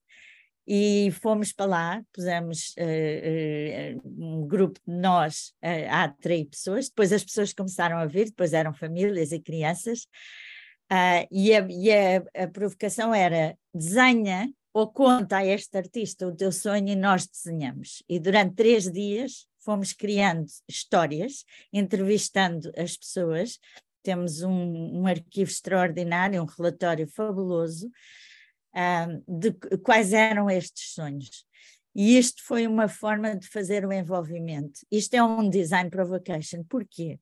Os sonhos vivem na cabeça das pessoas e ninguém tem acesso a essas, a, a, a, a essas ideias. Por enquanto. Ao, ao, ao colocar visíveis, ao dar visibilidade, um, isto gerou conversas. Ao gerar conversas, isto gerou envolvimento. Quando este projeto acabou, um, algumas pessoas vieram ter connosco e disseram: Nós não sabemos nada do que está a passar na, na High Street. E o que acontecia era que havia cafés que tinham ópera lá dentro, outros tinham concertos de música e muitas outras coisas. A Catedral tinha começado um projeto em que faziam um, concertos, mini, mini concertos à hora do almoço. Um, e então, desta ideia, uh, surge uma outra que, à qual chamamos Community Board, em que os artistas, nós de 15 em 15 dias, decorávamos outras montras como um community board e durante 10 uh, dias recolhíamos toda a informação do que é que se ia passar nos 15 dias depois. Isto podia ter sido posto nas redes sociais, mas sabem que mais? Os mais velhos não iam ao Facebook, os mais novos já não vão ao Facebook, uh, uh, nem toda a gente tem uh, esta, esta paixão pelas redes sociais e de passar lá o tempo. E ao dar visibilidade na própria rua, as pessoas começaram a vir de propósito àquele sítio, saber o que é que se estava, qual era a curadoria, o que é que se estava a fazer. E isto, mais uma Portanto, vez. criaram uma rede social, ou voltaram às redes Real. sociais para smartphones. E o, facto, e o facto de uma loja ou de um restaurante ou de não sei o que ver que outro estava a fazer uma coisa levou a que eles também quisessem fazer. Uh, e que, e que a, a, própria High Street se tornasse num palco de relações sociais, que foi no início, no passado. Uh, era também, e, e desculpa interromper, e há bocado o Fernando perguntava como é que as coisas, como é que se poderia mudar, não é? Eu acho que tem começado pequeninos com a história de não estarmos, não sermos ensinados só a competir, nós na escola somos ensinados a competir. É o é? Nós começamos... Cristina, é o colaborativo. É, E- não, mas para colaborar tens que perceber que colaborar é bom e que não tem mal nenhum, porque eu posso fazer umas coisas, tu fazes outra e conseguimos os dois crescer. Não, é? não tenho que competir, eu não tenho que ser melhor que tu, eu tenho que fazer contigo para sermos os dois melhores, não é?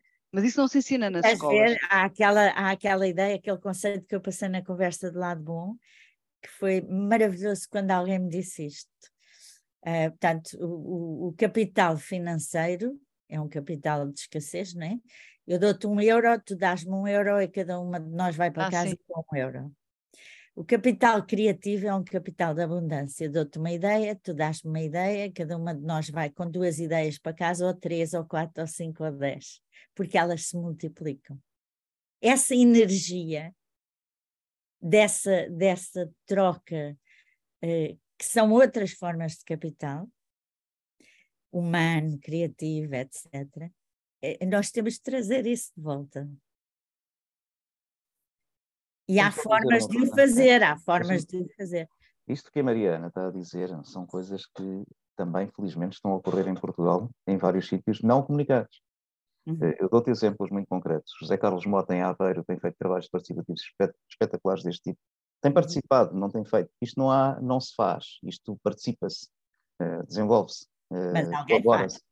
Eh, alguns eventualmente dinamizam, eh, por vezes há, há outras coisas que acontecem, por exemplo, aqui em Lisboa, o Tiago Mota Saraiva e, e toda a volta ali do Intendente, o Quartel, por aí fora, têm feito também coisas muito interessantes deste tipo.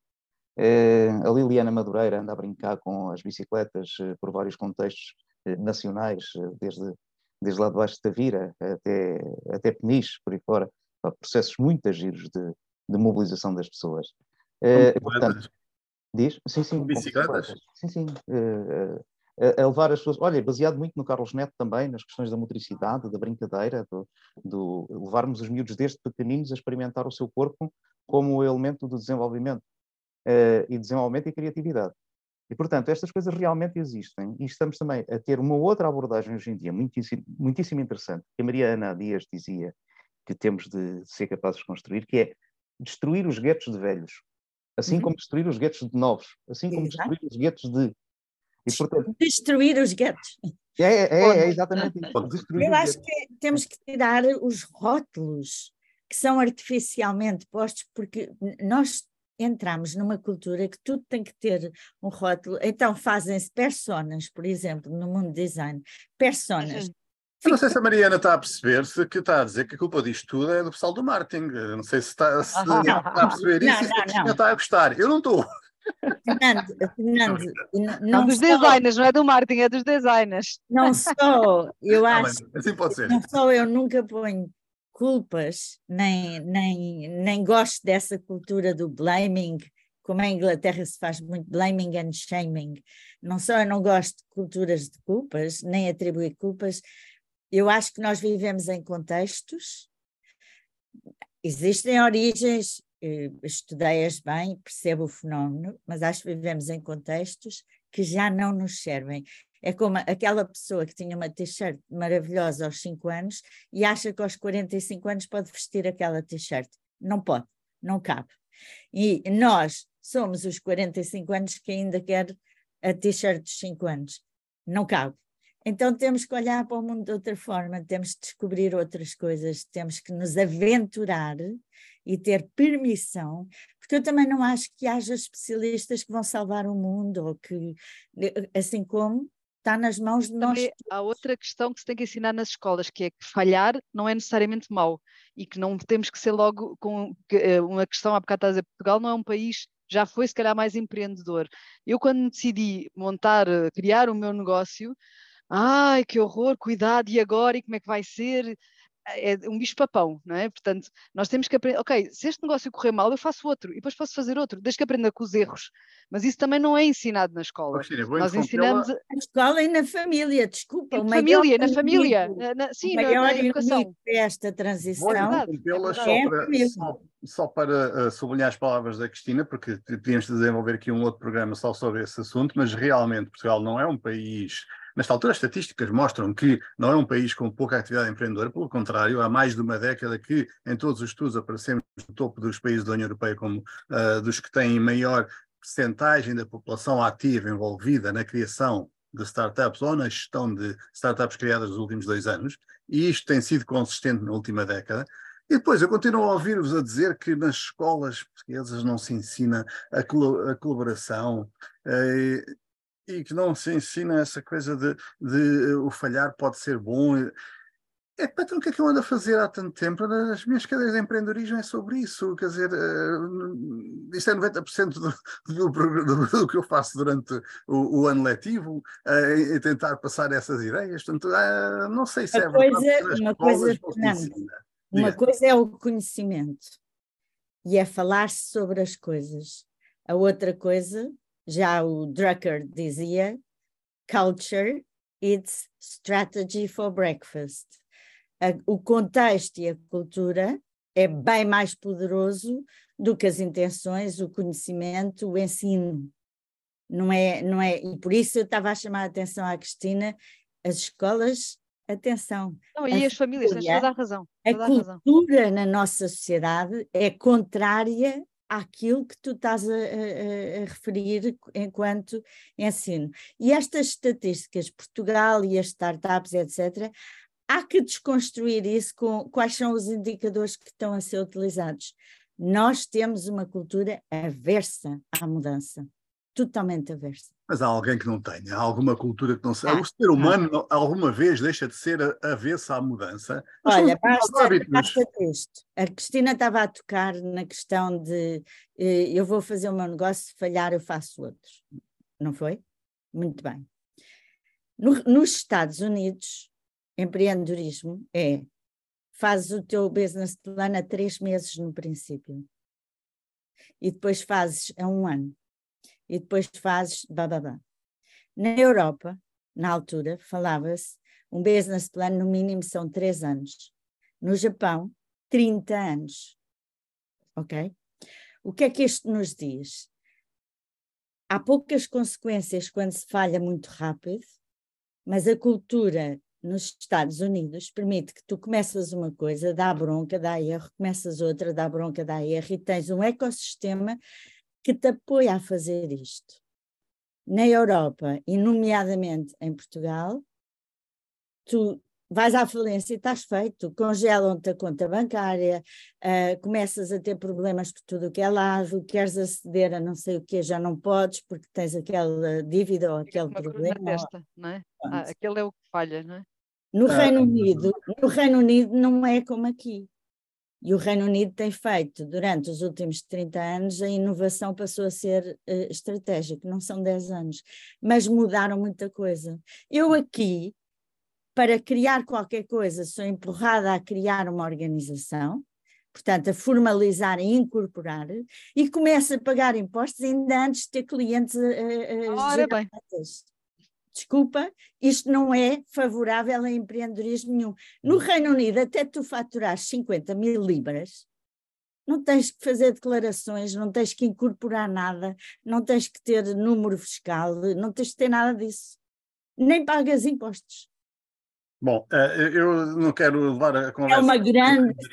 Porque não era esse o tema. Deixem só dizer que esse é um campo cheio de mitos, uh, onde só se fala de mitos e raramente de, de, de factos. E essa coisa, esses mitos que sobre os, nos Estados Unidos ser bom falhar e melhor e da próximas vezes até ter mais. Isso é muito bonito se eu for um empreendedor branco e rico. Ok. Mas sou mulher, empreendedor, eu disse empreendedor. Uh, se eu for mulher de cor uh, e não tiver uh, uma família com, com meios financeiros, da próxima vez eu vou criar uma empresa, mas é no Panamá ou no, no, no fim do mundo, nos Estados Unidos não. Ok? Um, os mitos aqui são em toda, em toda a parte. Mas podemos voltar a falar do, do envelhecimento. Não, mas olha, deixa-me só dizer uma coisa gira que tenho verificado em alguns contextos, eh, que é a maior parte do empreendedorismo mais radical, mais criativo, mais extraordinário, eu tenho conhecido em muitos contextos de bairros sociais. Uhum. Ou seja, eh, onde nós estamos a ver os processos mais uh, criativos de, de, de, geração de soluções, que é mesmo isto, é exatamente em contextos sociais em meio urbano, uh, contextos que nós dizemos, ah, são os bairros sociais, os bairros pobres e por aí fora, que são pessoas vulneráveis, pronto, e é verdade, muito por um, existir um ecossistema entre organizações sem fins lucrativos que apoiam a emergência de processos locais, como também haver muita irreverência de certas pessoas. Uhum. Um, e, portanto, isto produz qualquer coisa. E outro contexto muito interessante é exatamente no meio rural, que nós normalmente valorizamos, eh, onde se encontram em vários sítios poderes de inovação muito interessantes. Isso tem tudo é... a ver com os incentivos, Álvaro. Porque o que é que leva as pessoas a criar empresas? É porque pagam menos impostos? É porque uh, contam umas histórias bonitas ou é porque precisam? Pois, essa é, que é, essa é que é a questão crucial. essa é que é a questão crucial. E o que está a acontecer, por exemplo, na parte, e voltando ao envelhecimento, o empreendedorismo de envelhecimento, se quiseres... Pois, era isso que eu ia falar, para puxar a conversa para aí. O, o empreendedorismo com o envelhecimento é que, ou a partir do, do envelhecimento, ou com destinatários envelhecidos, é, tem tudo, e são, é um ecossistema todo que ainda está por criar, é, que é uma coisa interessante, não está, aí não está, e começa a saber a evidência de que não fomos treinados para ser empreendedores. Porque tu tens muitas pessoas mais velhas com imensas experiências, imensas competências. Imenso capital. Com esse capital. E, mas que já acreditaram que os seus sonhos não valem a pena. Que não serão capazes de concretizar os seus sonhos. E nós, enquanto sociedade, não temos exatamente aqueles contextos que permitem que estas pessoas façam o seu pequeno projeto de três meses, de dois meses, de oito meses. Não tem que ser criar uma empresa, não é? Não Exatamente. tem que ser criar um, um, negócio de milhões, pode ser uma coisa pequenina e, e ter, mas ter alguma rede de apoio, e é isso que nós também queremos dar com, com, com, o nosso projeto, é dar um bocadinho essa rede de apoio, esse empurrão, esse conforto a quem quer fazer um projeto pequenino e que não tem que passar por ter eh, milhões para investir ou ter que pensar a fazer um plano a 10 ou 20 anos, não, pode ser um projeto mais pequeno. Uh, e do, desse um, depois vem outro, depois vem outro, depois vem outro, e pode ir fazendo trial and error, não é? E, então, isso é, sim, este um projeto tem muito para andar este projeto de criar comunidade, a, a, a, pessoa que pôs a ideia cá fora e é o grande motor que isto aconteça, é uma pessoa muito uh, especial para mim, já trabalhei com ela desde há 40 anos para cá, em vários, uh, chama-se Luísa Beltrão e faz 80 anos daqui a uma semana ou duas semanas. Uh, a Luísa há 15 anos atrás ou 20 anos atrás, foi ela quem lançou a ideia de fazer uma, uma, outro projeto de inovação social chamado Pais em Rede, para o empoderamento das famílias de pessoas com deficiência e criou núcleos pelo país inteiro. Tinha na altura 60 anos, ou 65 talvez. O projeto que eu fiz em Londres uh, para eliminar a fome, um, a pobreza alimentar e o lixo alimentar eu, foi cofundado por mim, pela Lottie, que tinha na altura 80 anos, e pelo Chris, que tinha 50, 50 e poucos. Uh, o Chris uh, reformou-se da BBC, ele foi diretor de arquivos, foi diretor de 400 pessoas, uh, para se dedicar a, a, projetos de impacto e causas. nós fizemos uma revolução antes da palavra excedente alimentar ser configurada na lei. Eu fui ao Parlamento, ao Houses of Parliament, um, na consulta que eles fizeram para construir a nova legislação. E uh, nós tínhamos uh, membros da nossa equipa com 20 e a grande investigadora de, das ideias era uma pessoa de 80 e tudo que estava pelo meio. Um, isto para dizer, não é tão difícil ativar as pessoas, os recursos que temos uh, para que elas acreditem nos seus sonhos, nos seus direitos, nas suas novas formas de viver. É, é difícil desconstruir o contexto e a cultura onde estamos. Isso também foi uma grande lição que eu aprendi nestes anos todos, que é não há nada mais difícil do que mudar um sistema do qual nós dependemos. Não existe. É mesmo, mesmo, mesmo muito difícil. Só que temos que acreditar que é possível. A questão é uh, deixamos os egos de lado. Por que é que estamos a fazer o que estamos a fazer? E mergulhamos e abraçamos essa cultura colaborativa. E este é caminho que se faz. Não acontece, não vem num livro uh, que a gente lê e no dia seguinte o mundo mudou. Não é? Uh, é muito mais profundo. Mas pronto, está não isso. mágica, não? É preciso mesmo trabalhar e é preciso mesmo tempo, é isso? É, é mágico. É mágico porque eu acho que é a essência de nós todos. Está adormecida ou está atrofiada ou está metida para o lado. Mas quando é. nos conectamos, o que trazemos para fora é absolutamente transformador. É, essa questão da, da conexão é extremamente importante. É, Deixa-me dizer já agora aqui uma outra coisa que acho que é bastante importante. É, que é o seguinte, nós temos percebido aqui, por exemplo, no lado bom, eu depois acabei por me juntar ao lado bom, à cooperativa, aliás, também sou um dos fundadores, é, por culpa da Cristina, é, e agora também estamos a, a, tentar arrastar a Mariana por aí fora. É, a tentar é um relativo. Mas uma das coisas que nós temos percebido é que, por exemplo, agora fala-se muito na silver economy, na economia grisalha, por aí fora mas na perspectiva do vamos vender produtos a estes tipos. Não, não mais uma vez. É uma estupidez. Isso é uma feita estupidez. O poder, o potencial que as pessoas mais velhas, juntas com pessoas mais novas, têm para construir soluções para uma sociedade é imenso, verdadeiramente imenso. Eh, porque é muitos anos de experiência, são muitas relações construídas, muitos erros cometidos e muitas aprendizagens feitas. E, portanto, quando enquadradas num contexto positivo, e por isso é que é a lógica do lado bom, que é passar do, do olhar para isto de uma forma negativa para olhar para isto de uma forma positiva. Eh, quando pensamos neste contexto, então a partir daí é perfeitamente possível, porque há conexões positivas, porque as pessoas querem estar com as outras e co-construir com as outras, nós de facto conseguimos construir eh, soluções extraordinariamente interessantes eh, e de longo prazo. Exato. Que permitem fazer, inclusivamente, com que aqueles desgraçados, que devem ser para aí uns 40% a 50% na, na nossa geração, eu tenho 56, Fernando, tu e eu estamos tramados. Uh, eu tenho 61, Álvaro, Exatamente. portanto não vamos jogar nesse jogo. Não, nós já estamos, já estamos tramados, se não tivermos a percepção de que temos que construir, ir construindo isto e já numa perspectiva diferente. Aliás, eu há bocado estava, eu tenho um... Mas, então deixa-me interromper, que eu fiz essa é. pergunta há bocado e não me responderam. Eu, há bocado perguntei, mas isto é uma coisa para as pessoas começarem a preocupar quando tiverem 80, 70, já é, Não, é, eu respondi muito antes. Ela respondeu, muito exatamente. antes. Muito sim, quanto? É, com 40, pelo menos 50 no máximo, pensar antes, claro que sim.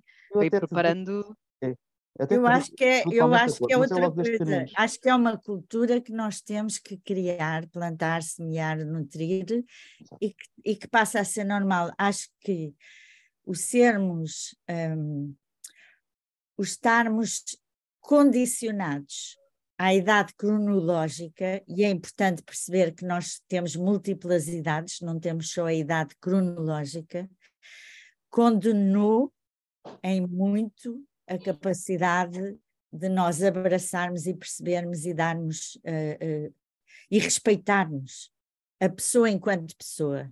Passámos a ser enfiados em caixas e a estrutura da sociedade diz: primeiro és criança, depois és estudante, depois és trabalhador e contribuidor e depois vais-te reformar. Deixa-me acrescentar por exemplo, nos Estados Unidos levam isso mais longe, porque criaram aquela ideia das gerações. Há as gerações dos boomers, nós, no fundo, uh, dos que nasceram a seguir a. Enfim, nós não, eu não estou aí. nasceram sou, a seguir eu já sou da à Segunda Guerra Mundial, pois há a geração X, há a geração Z, uh, criam montes de, montes de etiquetas, montes de rotas. Caixinhas. Pois volta, volta, volta, lá está a Mariana outra vez a dizer que a culpa é tudo não, da Cara, tu agora tens uma indústria de profissionais, vai ao LinkedIn e procura, e eu até te posso enviar um estudo que foi feito no Reino Unido, uh, em como tudo isto é falso. Aliás, os, as pessoas nos anos 60 foram muito mais ambientalistas e muito mais preocupados e lutadores por uma sociedade justa, ambientalmente positiva, etc., do que são estes novos. No entanto, isso não vem. Mas, se tu fores ao LinkedIn, agora há uma categoria profissional de consultores e consultoras para ajudar as empresas a conectarem-se com os millennials e os Zs e os Ys e não sei o quê, como se isto fosse uma coisa natural. Não, isto é mais um raças produto. diferentes, é? é mais um produto. Mas nós olha, vou-te mostrar. Nós temos de terminar a, o nosso. Ah, então vamos terminar. Não, mas mostra, mostra que isso é importante. Isto vem de um projeto que tem sido feito nos últimos oito anos, talvez, eh, que está ligado com aquela coisa que eu fui estudar de design relacional um, e, que, e que diz uh, e que tem demonstrado, tem feito testes e experiências e a, a validação e tem mostrado que é o que é importante aqui acontecer é uh, criar uh, estas duas coisas em simultâneo e em paralelo. Um sistema de participação, o tal ecossistema, e um sistema de suporte, que é a plataforma que permite uh, que esta, esta revolução aconteça. E aquilo que estávamos a, a falar há bocadinho, eu até queria. Aqui está. Uh, uma plataforma de suporte uh, à vizinhança, à construção da vizinhança, onde as pessoas colaboram e constroem mini projetos, como a, como a Cristina estava a falar, e que são aprovados dentro da comunidade e que são implementados em sete dias e são testados e, e com o envolvimento das pessoas. Um, Deixa-me perguntar uma coisa, quando falamos Sim. aqui de comunidade, uh, qual é o papel uh, que as juntas de freguesia, as câmaras municipais uh, têm ou podem ter ou têm tido neste processo? Estou a perguntar isto também porque somos pergunta. capazes de vir a ter um autarca ainda não está confirmado, mas vamos, devemos ter um autarca connosco numa das próximas semanas uh, e estou já a querer fazer a ponte para esse episódio. Eu acho que tem um papel crítico. Um, uma das grandes reflexões que pode acontecer para esta grande transformação é as próprias, a lógica, o paradigma em que vivem. Portanto, o que é que nós temos hoje? A autarquia e a junta de freguesia estão estão uh, submetidos a uma lógica de prestador de serviços. Você não faça nada, nós retiramos o lixo. Você hum. não faça nada, nós fazemos por si. Uh, e, e, atribuem ao cidadão um papel de ser apenas consumidor ou contribuidor, não ter que fazer nada. Controlado. Pronto. O que acontece é que a, a, a autarquia ou a junta de freguesia poderiam já ter como ambição, imaginemos daqui a 20 anos, não existir sequer. Existir fórum de cidadão, existir vizinhança e cultura local suficient, suficientemente empoderada para que as próprias pessoas tomem decisões, juntem-se uh, e, e, juntem os recursos. Oh, oh, Mariana, tenho, tenho que interromper para, para perguntar assim, também. Mariana sabe perfeitamente que o que está a dizer é uma utopia, não existe. Ninguém vai trabalhar para como obter como objetivo deixar de existir, deixar de ser necessário. Olha, Fernando, quando, quando nós formamos o Plan Zeros, essa organização para combater a fome e o, e o lixo alimentar em Londres, no nosso manifesto, o nosso desejo era deixar de existir em 10 anos. Deixarem de ser necessários. Neste momento, deixar de existir, extinguir-se, porque os problemas que estávamos a resolver eh, eh, estariam resolvidos. Estariam, ou pelo menos estariam limitados. Neste, neste momento sabemos que não, que não é em 10 anos, mas que pode ser em 20 ou em 30. A questão é nós estamos neste momento a viver um paradigma em que se inventam coisas para sustentar empregos e trabalhos que já não têm nenhuma razão de existir e as pessoas não estão preparadas para desistir daquele trabalho. A Cristina começou esta conversa. É um excelente lançamento para um novo episódio, claramente. A Cristina começou esta conversa a falar na importância, Cristina e o Álvaro, da reinvenção das nossas vidas. Nós ganharmos esta, este músculo de nos reinventarmos. E o século XXI é é, é, uma, é uma energia totalmente diferente da do século XX, que era command and control. Claro que já temos duas décadas, claro que é um processo lento, claro que há países mais acelerados do que outros, mas é mais do que claro, e estas coisas de inteligências artificiais, transições digitais, não nos deixam grande alternativa de que nós temos que saltar fora uh, desse paradigma, da lógica do prestador de serviços, da lógica de sermos apenas um, um consumidor passivo. E deixe-me perguntar-lhe, um, esta situação dos uh, orçamentos participativos que muitas câmaras uh, uh, pelo país fora uh, utilizam. Eu vivi em Santarém quando isso foi experimentado em Santarém, que foi das primeiras câmaras a fazê-lo.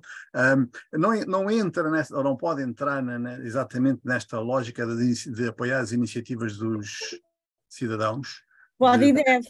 Qual é o erro? Aqui em Lisboa é que eu conheço melhor e conheço a de, a de Cascais e, e as duas sofrem do mesmo erro.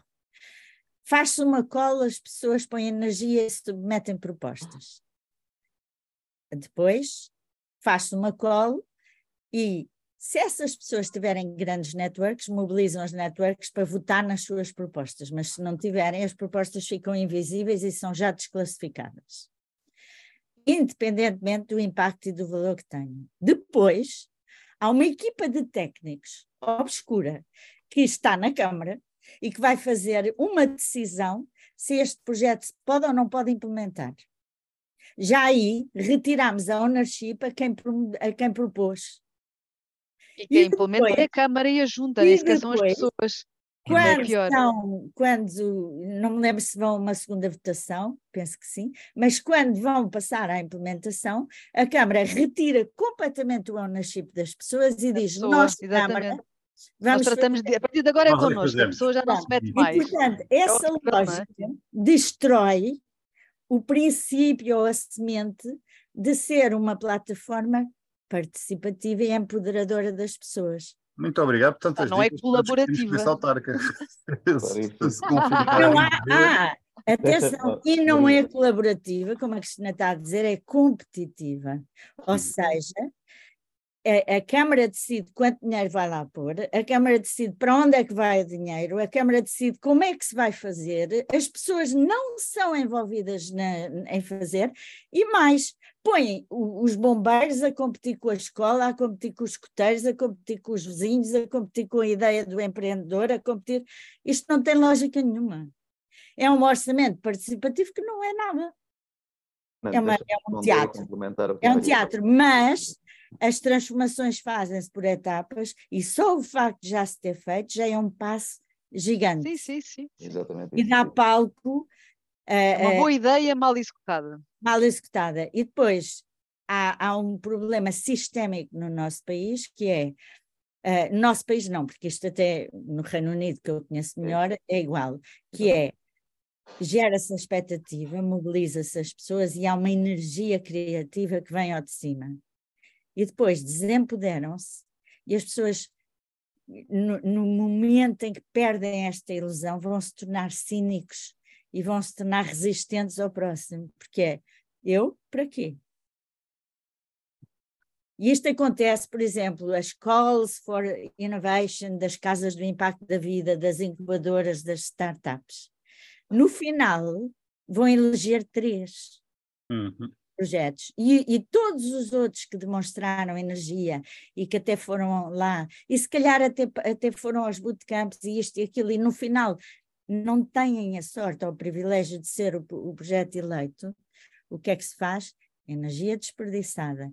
Não há ainda, que eu saiba, uma plataforma que vai buscar todas estas pessoas que já deram provas de que até têm vontade de fazer e que diz: vamos criar aqui condições e tu vais para a frente com o teu projeto.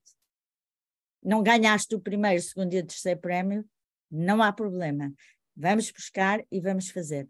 Sim, é, um, é, um, problema da maior parte destas organizações. Isto acontece um bocadinho em toda a Europa, há inúmeras iniciativas desse género, muitos uh, concursos de ideias, e, e, a verdade é que uh, quando selecionamos três entre 30, nunca sabemos se vamos deixar de fora 27 fantásticos projetos, ou se pelo contrário todos 30 eram uma porcaria e vamos apoiar três que não adiantam nada. Mais uma vez, porque faz uma lógica competitiva e Exato. não uma lógica construtiva. Era aí que eu ia chegar, exatamente. É que o que faz implementar as coisas e as novas ideias não são as ideias, são as pessoas. E, e os laços que têm entre eles. E o, e o que, e o que os júris avaliam põem lá se calhar 10% para a equipa, mas o que avaliam é a narrativa que aquela equipa conseguiu construir muitíssimo bem, porque tinham um bom copywriter, um bom marketeer, etc. Estamos ao marketing e à publicidade. Outra vez. É, é, é a narrativa que convenceu um júri e não a equipa que está por trás ou a competência e a vontade e a energia e capacidade de iterar e de lutar contra as barreiras que vão uh, aparecer.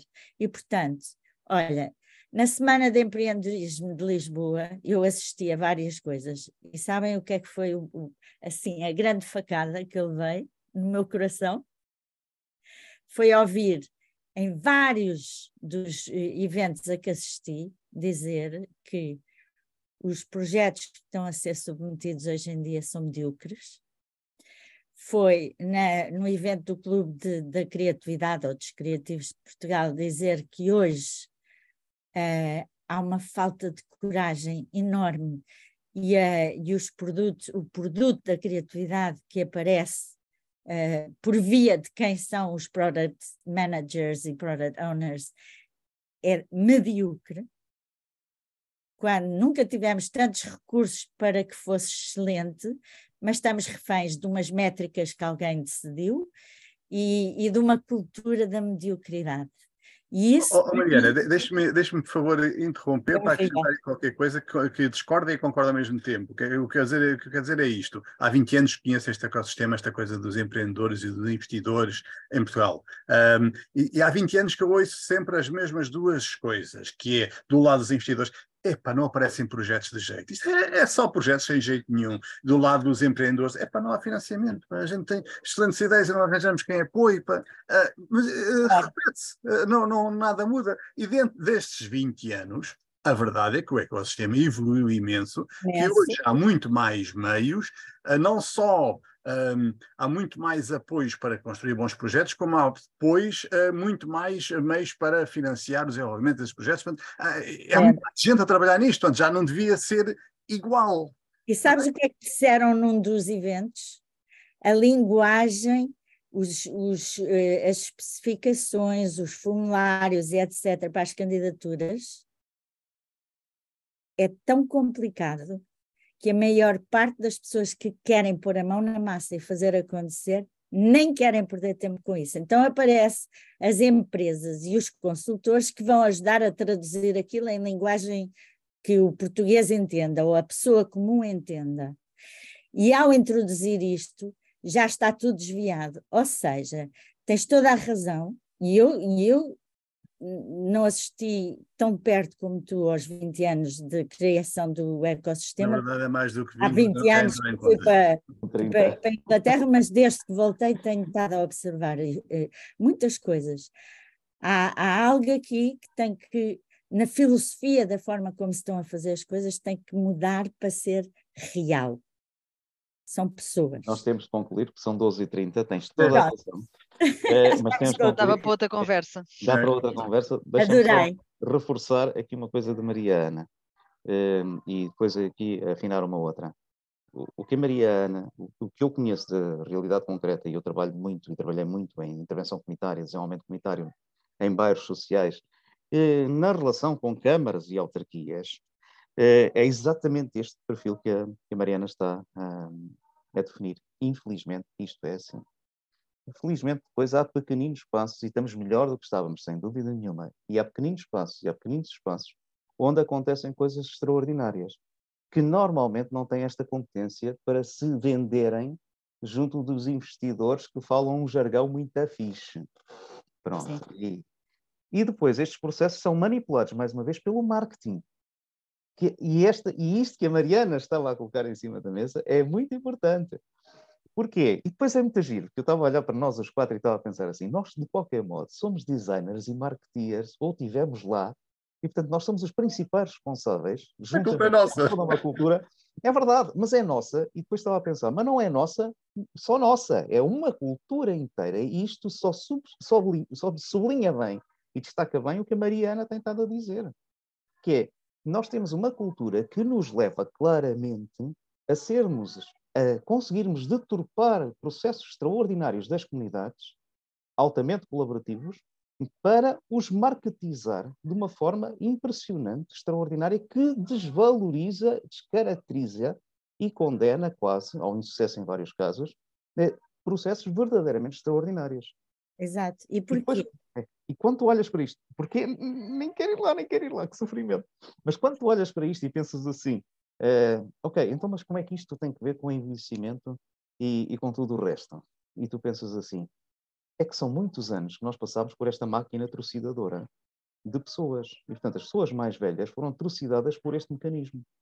E tendo um valor excepcional de inteligência e de competências, são consideradas não úteis, não inteligentes, não criativas. E, portanto, estamos a, a desperdiçar um recurso extraordinário que temos na nossa comunidade uh, e, a, e criarmos uma máquina para ir comendo estes miúdos que vão entrando neste sistema, de modo a transformá-los em velhos com as mesmas características. Epá, isto é, no mínimo, uma enormíssima aberração. Felizmente, nós temos conseguido encontrar críticos revolucionários. É o caso da Cristina, é o caso da Maria Ana, claramente, que mudam este paradigma e dizem: não, malta, vamos lá ver se acordamos. E, portanto, porque podemos fazer coisas diferentes. E que há condições efetivas, como a Maria Ana apresentou nos, nos exemplos ingleses, ehm, que nós conhecemos também de, de Aveiro e de outros territórios nacionais onde também se fazem coisinhas deste género. E propostas como a Cristina traz, ah, sim, sim, temos propostas excepcionalmente interessantes para conseguirmos resolver isto. Agora, acordemos, caramba acordemos, que essa é a primeira questão. E, e essa é uma questão... ótima forma de acabar, acordemos. Acho que sim, eh, acordemos é uma boa forma de acabar, mas ainda queria pedir-te, Álvaro, ou um de vocês, eh, quem quiser acordar convosco, como é que vos contacta? Como é que, onde é que vos encontra? Onde é que vocês andam? Onde é que esta coisa do lado bom, onde é que está o lado bom? www.ladobom.pt Pronto, okay. Tem lá um, formulário de contactos, por exemplo. Ah, pronto. Tá ótimo. No meu caso, podes procurar intrânsitos.pt. Excelente projeto. In. Intrânsitos. Exatamente. Okay. Intrânsitos.pt. Mas okay. eu, eu tenho uma boa parte da minha vida dentro do LinkedIn, partilho muitas coisas, eu faço muitas coisas. O Intrânsitos é um projeto, criar a comunidade é outro. Tenho uma coisa, uma vez por mês, uma coisa chamada Matchbox, uh, que é online e que é um grupo espontâneo um, de resolução de problemas. Uma vez por mês, uh, qualquer pessoa pode submeter um problema e há uma comunidade de pessoas muito diversa uh, que se junta para ouvir a pessoa, ouvir o problema e gerar soluções para o problema. Isto é, são sementes para construção de redes colaborativas. Exatamente. É, então, depois tens sempre a possibilidade. É, e tens sempre a possibilidade de dizer assim: olha, eu sei que o Álvaro esteve lá naquela situação com a Mariana, deixa-me falar com ele que ele vai passar a Mariana. E o mesmo à Cristina, e o mesmo ao Fernando. Exato. É esta ótica colaborativa, claramente. Exato. Basta Vou agradecer a todos a presença, que é para ver se fechamos isto antes das duas horas, porque nunca tivemos um episódio tão longo. Uh, agradecer a todos uh, terem uh, disponibilizado este tempo, agradecer a quem nos ouviu, quem, quem nos viu ou quem nos vai ler, uh, e agradecer também aos produtores, à Crivosoft pela produção gráfica, ao Hugo Gaspar pela música, e a todos um bom fim de semana. A semana, já sabem, estamos de volta com um novo episódio, com algo completamente diferente, obviamente, como sempre, mas que vai ser importante para melhorar a nossa, a nossa qualidade de vida.